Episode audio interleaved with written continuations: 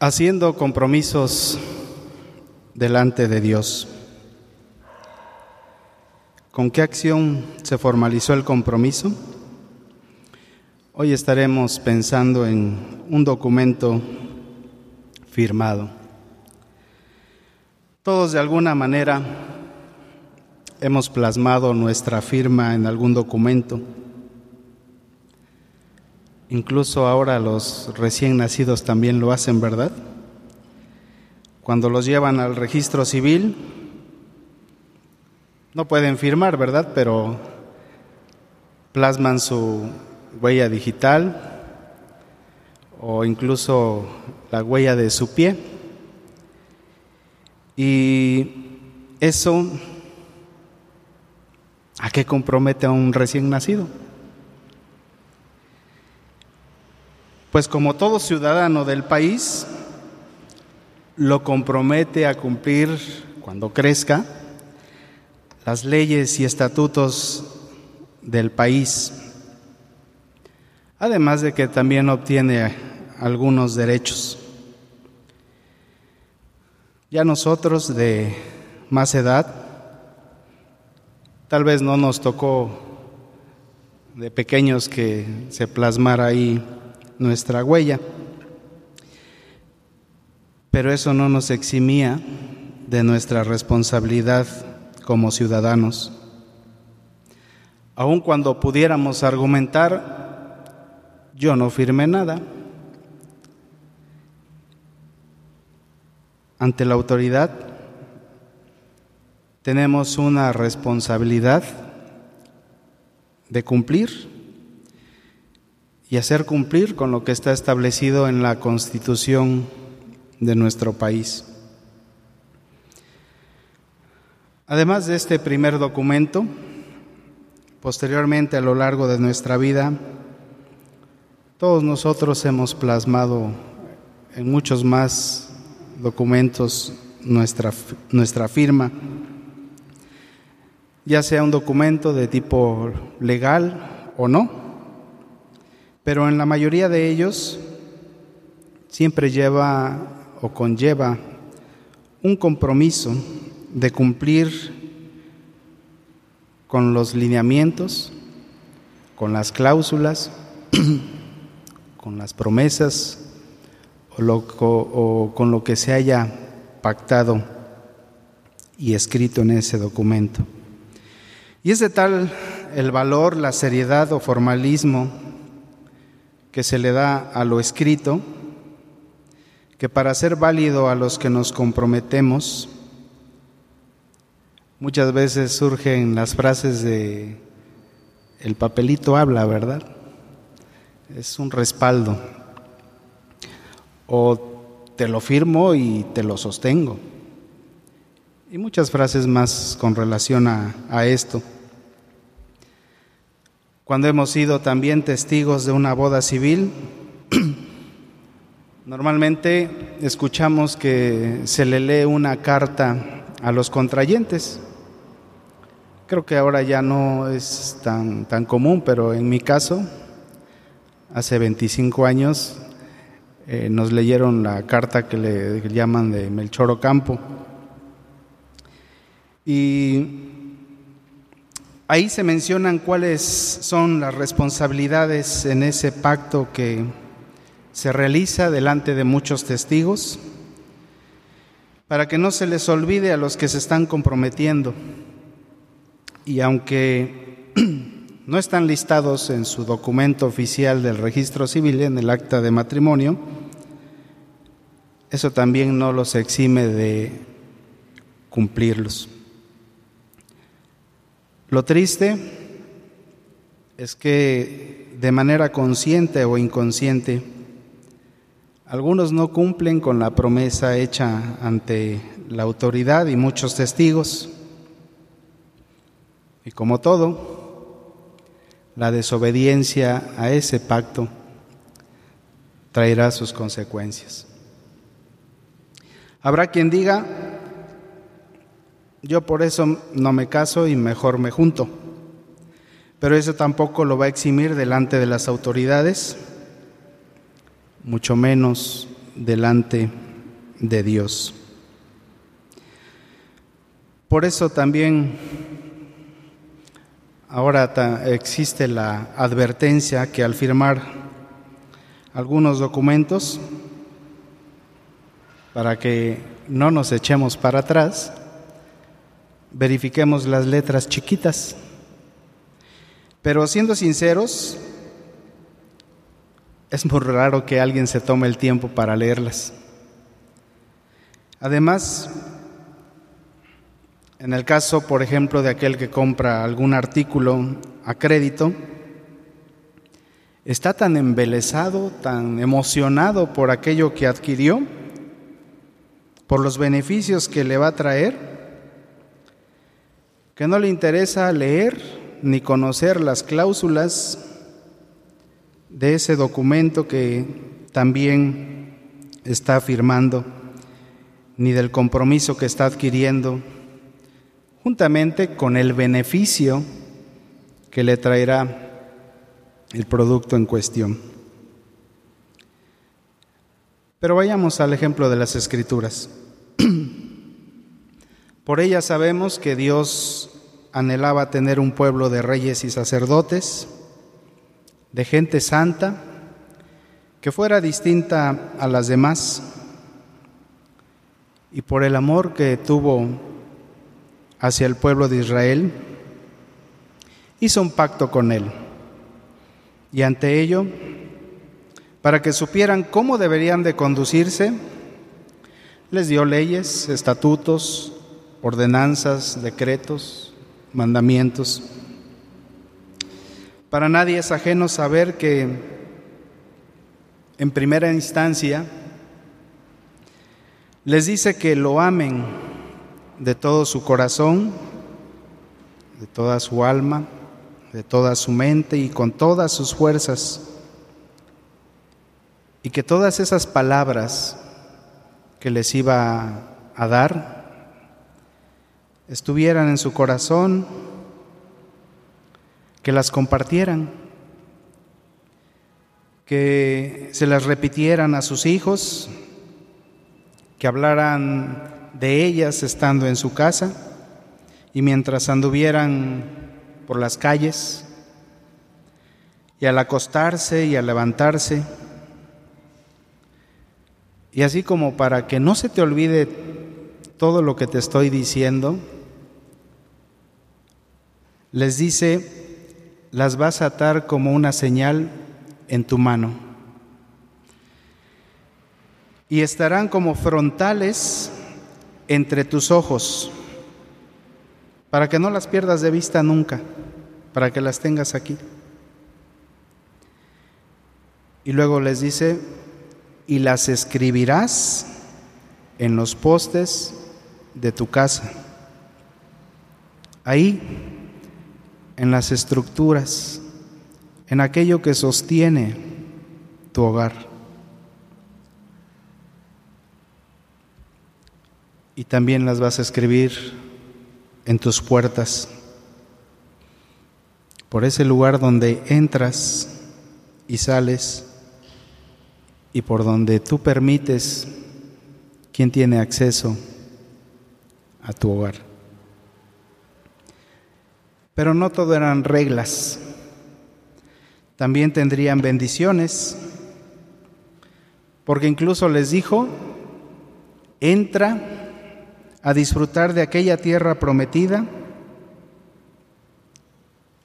una tierra donde Él les daría grandes ciudades y buenas, que ellos ni siquiera habían edificado. Es decir, tendrían seguridad. Casas llenas de todo bien que ellos no habían llenado. Es decir, tendrían comodidades. Tendrían cisternas cavadas que ellos no cavaron, viñas y olivares que no plantaron. No les faltaría jamás la provisión y el sustento. Pero hay una advertencia. muchas veces les dijo, cuídate de no olvidarte de Jehová. Cuídate de no olvidarte de Jehová, que te sacó de tierra de Egipto, de casa de servidumbre, allá donde no eras dueño de nada, allá donde sufrías, allá donde padecías esclavitud. Les pide que anden en su temor, que no tengan dioses ajenos, ni anden en pos de ellos, porque Él es celoso y su furor podría encenderse. Les advierte que no lo tienten y por eso los invita a que guarden cuidadosamente sus mandamientos, sus testimonios y estatutos que les daba, que hicieran lo recto ante sus ojos para que les fuera bien. Y una bendición más, Él alejaría de ellos a sus enemigos.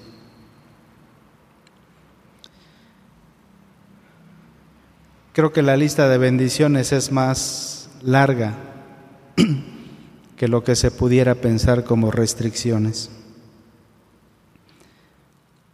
Dios sabía las limitantes, debilidades y situaciones que enfrentaría su pueblo. Por eso siempre de manera amorosa les recordaba, cuídate de no olvidarte de todo lo que yo he hecho por ti, de toda la bendición que has recibido.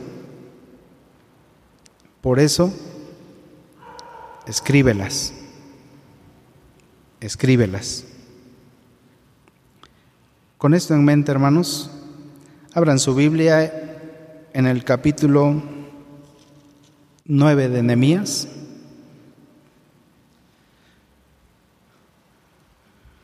Nehemías capítulo 9.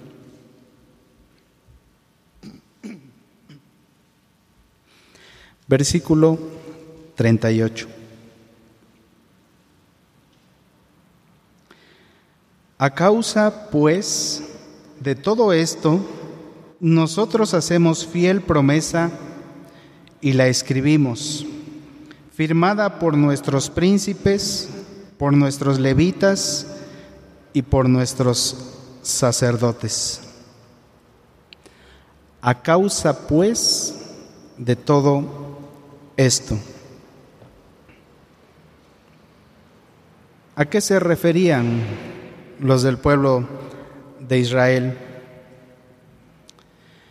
Capítulos más atrás, algo que también ya vimos en el trimestre pasado, leemos que el pueblo había reedificado los muros y reinstalado las puertas de Jerusalén, que habían encontrado por ahí arrumbado el libro de la ley entre los escombros. Y en el capítulo 8 de Nehemías leemos que en el mes séptimo se juntó todo el pueblo como un solo hombre y le dijeron al escriba Esdras que trajese el libro de la ley de Jehová y lo leyera delante de todos. Al abrir el escriba la ley, todos estuvieron atentos y al escuchar cada palabra escrita, los hizo reflexionar a tal grado que nos dice la palabra de Dios que se humillaron y adoraron a Dios y se compungieron de tal manera que lloraron.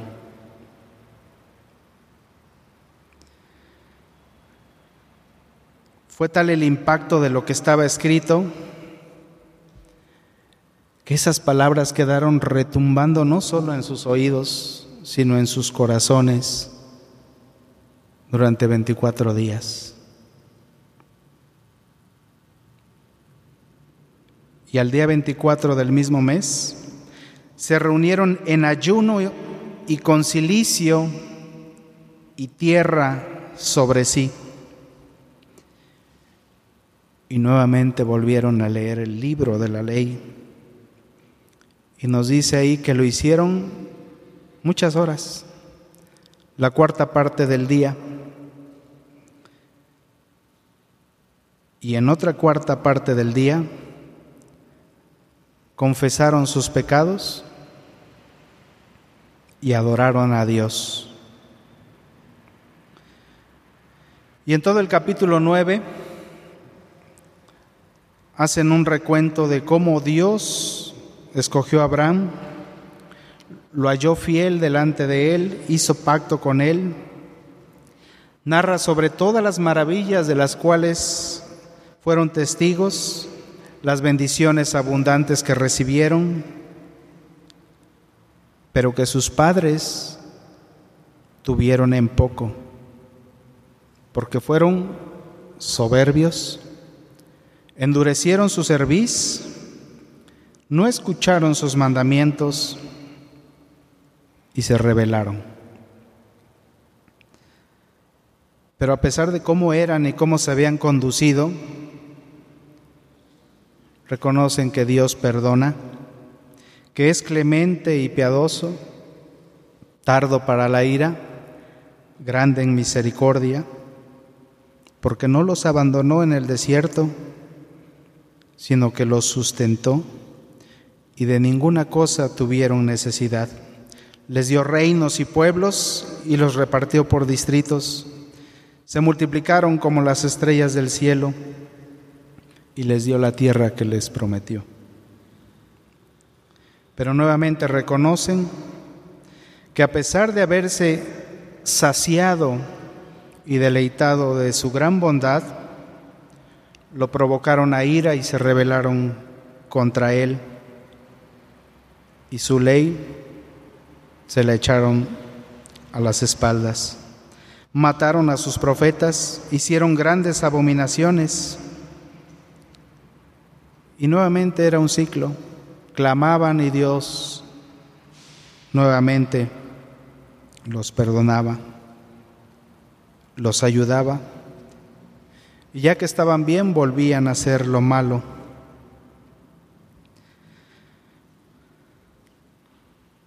Por eso dice su palabra que Dios los soportó por muchos años les testificó muchos años con su espíritu por medio de sus profetas,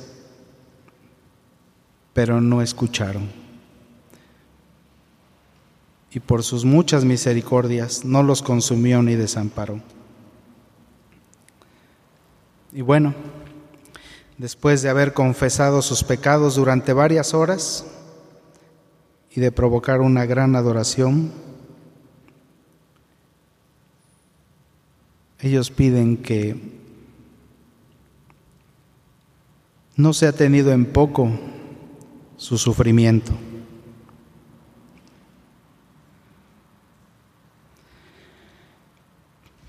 Aceptan que Dios es justo en todo lo que experimentaron hasta ese día que volvieron a leer la ley. Y ante la grande angustia en la que estaban, llegaron a un punto clave de decisión y ahora todos colectivamente la nación iba a hacer algo al respecto. Querían hacer votos delante de Él.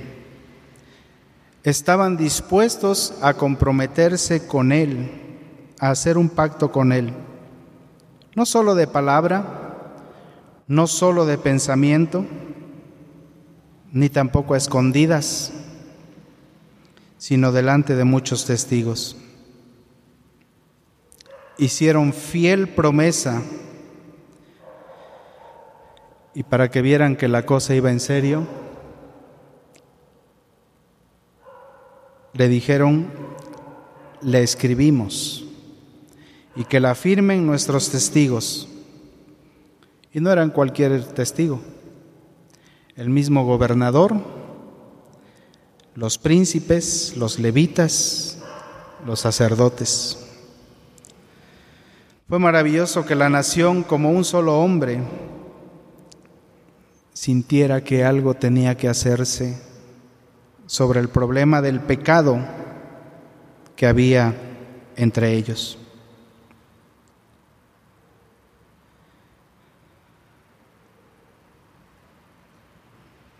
Ochenta y cuatro personas estuvieron dispuestos a poner sus nombres en ese documento para sellar el pacto delante de Dios. Estas personas en el tiempo de Nehemías sabían de qué se trataban los pactos y lo importante que son para Dios. Estaban convencidos por propia voluntad para protestar, dice la Escritura, y jurar que andarían en la ley de Dios. Y al hacer eso también estaban aceptando de que si no cumplían la ley como lo hicieron sus padres, también habría consecuencias para ellos. Muchos de nosotros hemos hecho algo similar. Probablemente no oramos diciéndole, Dios, castígame si te desobedezco. Pero tal vez hemos orado diciendo, cueste lo que cueste, yo te seguiré. Cueste lo que cueste, yo quiero ser tu siervo. Ellos hicieron este pacto públicamente y aunque su significado más importante estaba entre el individuo y Dios, también era importante que hubiera testigos del pacto. Porque un pacto público también significa rendición de cuentas a su debido tiempo. Ahora, ¿cuáles fueron los términos del pacto? a qué se estaban comprometiendo. Un pacto siempre implica algún costo, algún sacrificio ante la convicción de una decisión que se ha tomado. Así que estemos conscientes que nuestro punto de decisión siempre nos costará algo. Tal vez tengamos que dejar de ver la vida centrada en nosotros mismos, dejar la comodidad el descanso para sacrificar algo, evitar los placeres temporales que ofrece el mundo, Satanás y la carne. ¿Qué ejemplo nos deja el pueblo de Israel en ese documento firmado?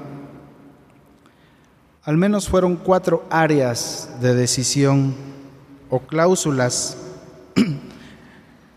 con las que sellaron el pacto.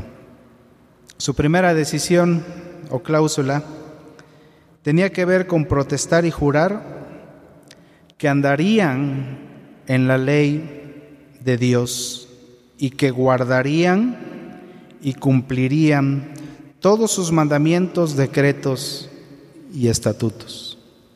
Está en el versículo 29 del capítulo 10. Es decir, se reconciliarían con Dios aceptando sus términos y condiciones, algo que todo creyente ha hecho al aceptar a Cristo como su Señor y Salvador. Hemos sido reconciliados con el Padre, nos ha perdonado y ahora nosotros estamos dispuestos a mantener esa comunión con Él, comprometiéndonos a oír su voz y a ponerla por obra.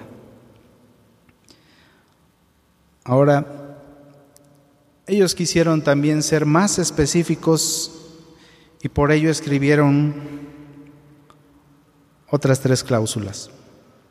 La segunda decisión o cláusula fue, seremos fieles a Dios en lo que se refiere a nuestras relaciones amorosas o románticas. Dijeron, protestamos y juramos que no daríamos nuestras hijas a los pueblos de, de la tierra, ni tomaríamos sus hijas para nuestros hijos. En Deuteronomio capítulo 7 Dios prohibió el matrimonio entre los israelitas y los paganos que vivían en la región. Y esta promesa, aunque estaba dirigida hacia los padres, era porque ellos en la antigüedad tomaban la decisión sobre el matrimonio, no lo hacían quienes se casaban. En la actualidad este pacto estaría dirigido hacia los individuos que quisieran casarse, porque muchas veces, aunque los padres se opongan al yugo desigual, el hombre o la mujer terminan haciendo su propia voluntad. El compromiso de impedir el yugo desigual entre sus hijos preservaría el importante principio de que un hijo de Dios solo debe de casarse con otro hijo de Dios igual de comprometido, con un verdadero hijo en la fe, aquel en quien no hay engaño. Dios quiere hacer del matrimonio algo especial delante de Él y desea unir más a los esposos conforme ellos se unen más a Él. Jóvenes, si uno de sus planes es hallar esposo o esposa conforme al corazón de Dios, es importante que hagan este mismo tipo de pacto. Porque si son de los que ya han entregado su vida a Jesucristo y le sirven, si no se casan en el Señor, ténganlo por seguro que habrá dificultades si hacen pacto con alguien que no comparte su misma fe, su misma esperanza, su mismo amor. No le hagan caso a las voces que dicen, haz lo que te dicte tu corazón, porque este es engañoso. No le hagan caso a quienes dicen, no serás ni el primero ni el último, porque lo único que van a acarrear serán funestas consecuencias. Ejemplos hay muchos. Además de que en la Biblia siempre el matrimonio con extranjeros llevó al pueblo a la idolatría y a la práctica de cosas abominables delante de Dios. Por eso el pueblo reconoció y se comprometió a que evitaría cualquier relación que los pudiera llevar a la tentación de adorar los ídolos de los pueblos que vivían a su alrededor. Cuando entendemos que el matrimonio es un pacto, tenemos algo que nos une el uno al otro, que es más fuerte que las expectativas de la sociedad, más constante que el amor romántico y más seguro que los tiempos felices. Y eso es el amor de Cristo que ha sido derramado en nuestros corazones. Y no olviden que cordón de tres dobleces no se rompe pronto. La tercera decisión tenía que ver con seremos fieles en lo que respecta a hacer negocios el versículo 31 dice asimismo que si los pueblos de la tierra trajesen a vender mercaderías y comestibles en día de reposo, nada tomaríamos de ellos en ese día ni en otro día santificado, y que el año séptimo dejaríamos descansar la tierra y remitiríamos toda deuda. Bajo la ley del Antiguo Testamento Dios dijo que nadie podía comprar o vender nada durante el día de reposo. Y el pueblo de Israel había quebrantado esta ley y ahora querían enmendar su pecado haciendo pacto con Dios. Dios a través de su ley les advertía que la atracción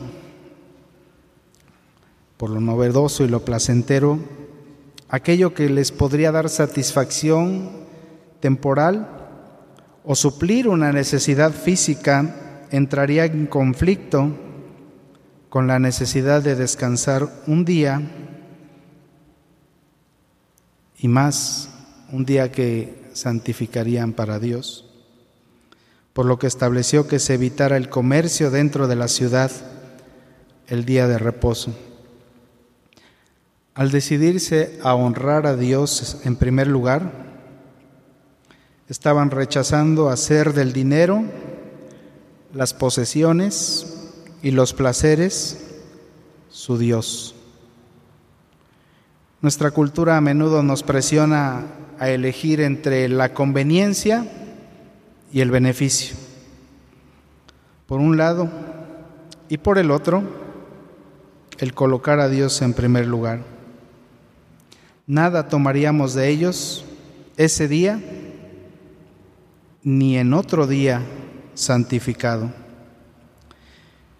Esto debe llevarnos a pensar en lo que el apóstol Pablo menciona en 2 de Timoteo 2.4, que dice, ninguno que milita se enreda en los negocios de la vida.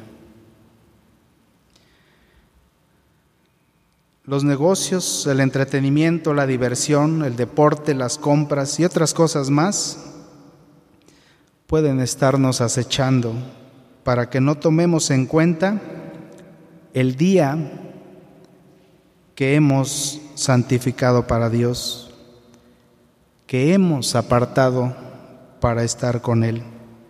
Analicemos esta esfera de nuestra vida, nuestras prioridades, para que nada nos robe el tiempo, las fuerzas y la devoción que solo le pertenecen a nuestro Dios y Señor.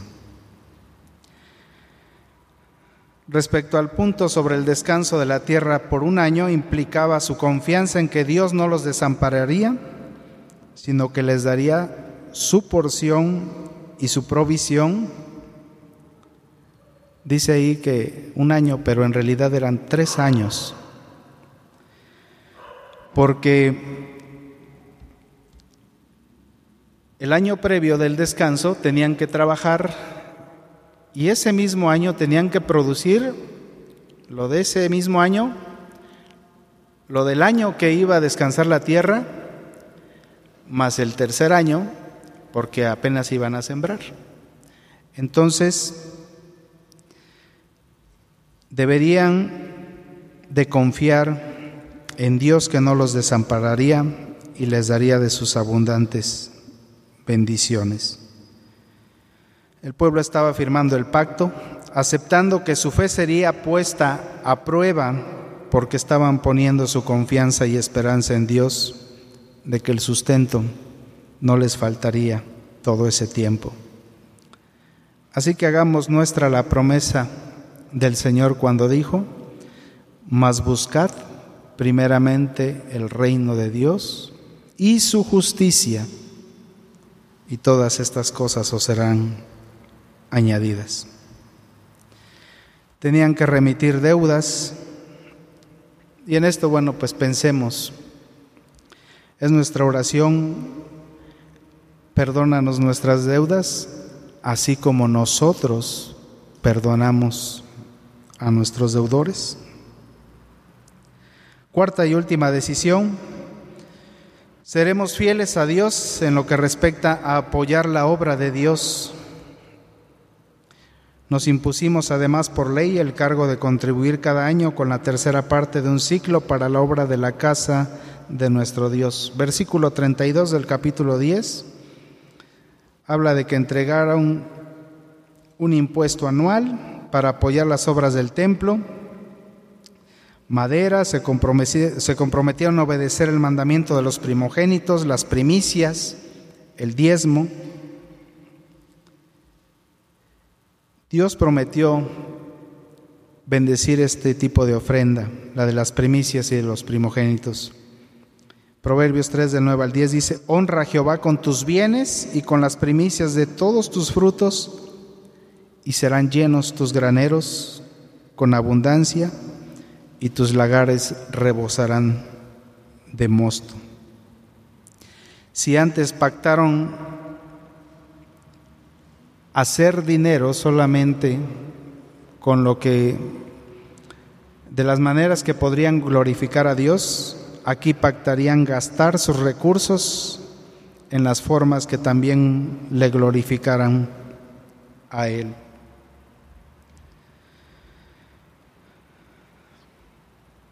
El Nuevo Testamento habla con claridad sobre el principio de dar.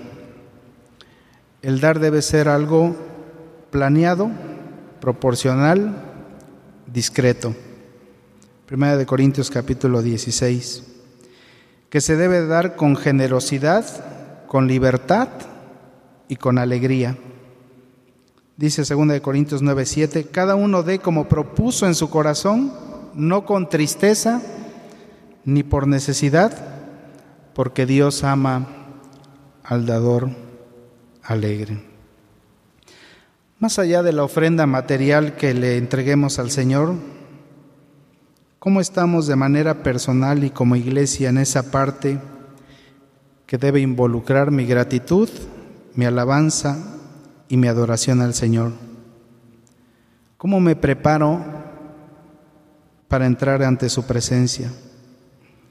Están todos los elementos presentes para que aquello que le voy a ofrecer sea santo, sin mancha, sin contaminación. ¿Es lo mejor de lo mejor que tengo? ¿Eso que le ofrezco sube hasta su presencia en olor grato a Él? ¿Le glorifica y le honra delante de los hombres? Impulsa a otros a hacer lo mismo? El documento firmado cierra con la frase, y no abandonaremos la casa de nuestro Dios. Y esto nos impacta porque quisieron decir, no vamos a renunciar no vamos a descuidar, no vamos a desamparar la casa de nuestro Dios. Y más allá de este edificio de cuatro paredes, hay algo mucho más con respecto a la casa de Dios. Primera de Timoteo 3:15, para que si tardo sepas cómo debes conducirte en la casa de Dios, que es la iglesia del Dios viviente, columna y baluarte de la verdad. Y primera de Corintios 6, 19 dice que nosotros somos templo del Espíritu Santo y que no somos nuestros. ¿Cómo cuidamos su cuerpo que es la iglesia? ¿Cómo cuidamos nuestro cuerpo que es templo del Espíritu Santo. ¿Qué estamos dispuestos hoy a hacer fiel promesa con respecto a esto? Quiero finalizar con una pregunta. ¿Cuántas promesas le hemos hecho al Señor? ¿Ya las cumplimos? Y si ya las cumplimos, seguimos haciendo más compromisos delante de Él. Compromisos que involucren más santidad, más obediencia, un mejor servicio, fidelidad, entrega total, sinceridad, verdad, fe, esperanza, amor. Si tienes miedo a hacer compromisos, es porque no confías en Dios, en su poder, sino en tus fuerzas. Si no quieres hacerlos, es porque no lo amas como Él te amó a ti. Y otra cosa, tengamos mucho cuidado.